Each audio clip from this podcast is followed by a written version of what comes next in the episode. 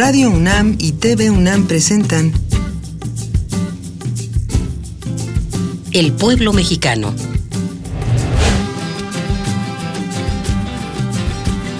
Otra aportación de la universidad a la comprensión de México.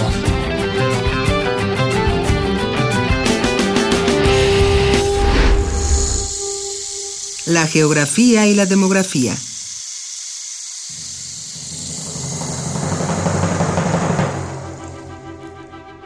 Antonio García Cubas, el gran geógrafo mexicano, quien fuera responsable de la realización de las primeras cartas geográficas del México del siglo XIX, relató la increíble escena.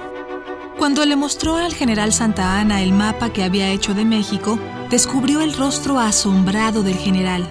Santa Ana vio por primera vez en el mapa la porción del país perdida ante los Estados Unidos. El territorio que Santa Ana cedió y de cuya dimensión hasta ese momento no tenía la menor idea.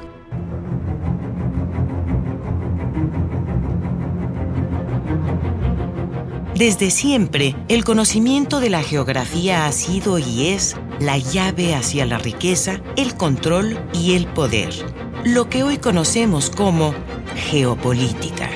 Hace más de medio siglo, el investigador alemán Arno Peters presentó su mapa que muestra un mundo proyectado por los kilómetros cuadrados reales de cada territorio y no por su poder político o económico. El resultado es sorprendente. El mapamundi que aprendimos en la escuela otorga dos tercios al norte y un tercio al sur. Europa es en el mapa más extensa que América Latina, aunque en realidad América Latina duplica la superficie de Europa. La India parece más pequeña que Escandinavia, aunque es tres veces mayor.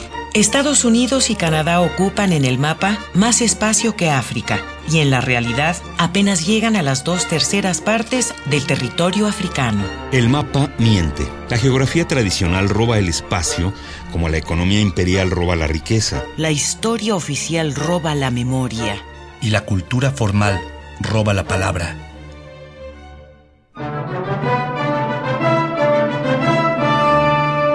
Geografía física que se hace en México ha generado el conocimiento indispensable para este país y lo ha puesto al alcance de todos.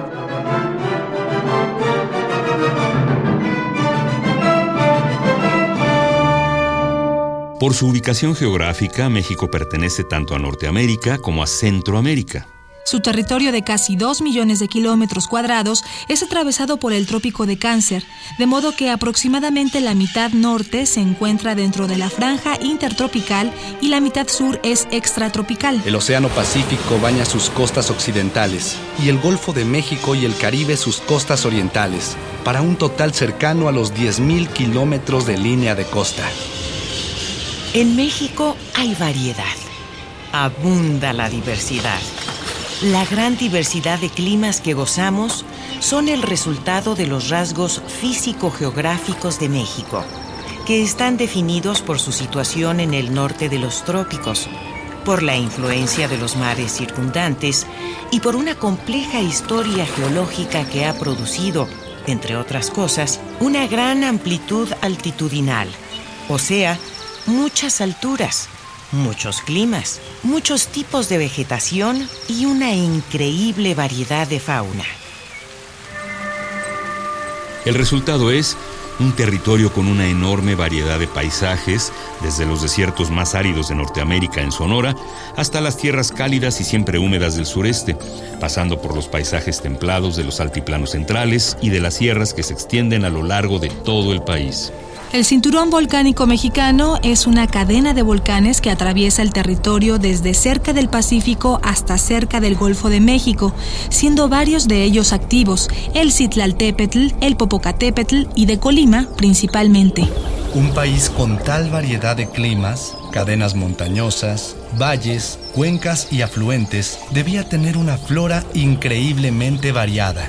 Es de hecho uno de los países megadiversos del mundo, junto con Brasil, Colombia e Indonesia, al alojar alrededor del 12% de la biodiversidad terrestre del planeta. En México están representados prácticamente todos los grandes biomas del planeta, incluyendo las selvas tropicales húmedas, las selvas secas, los manglares, los bosques de coníferas, los matorrales de climas áridos y semiáridos y los pastizales alpinos, entre muchos otros. Aloja aproximadamente al 10% de las especies de plantas del planeta.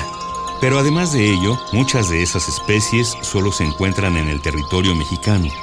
Por otro lado, destacaremos que casi el 40% del territorio presenta vegetación de afinidad árida. Variedad de suelos y de altitudes. Variedad de climas. Variedad de vegetación y fauna. Y variedad de culturas. México es muchos Méxicos. Muchos tipos de gente. Muchas realidades. Este es el enigma que debe vencer aquel que pretenda comprender nuestro país.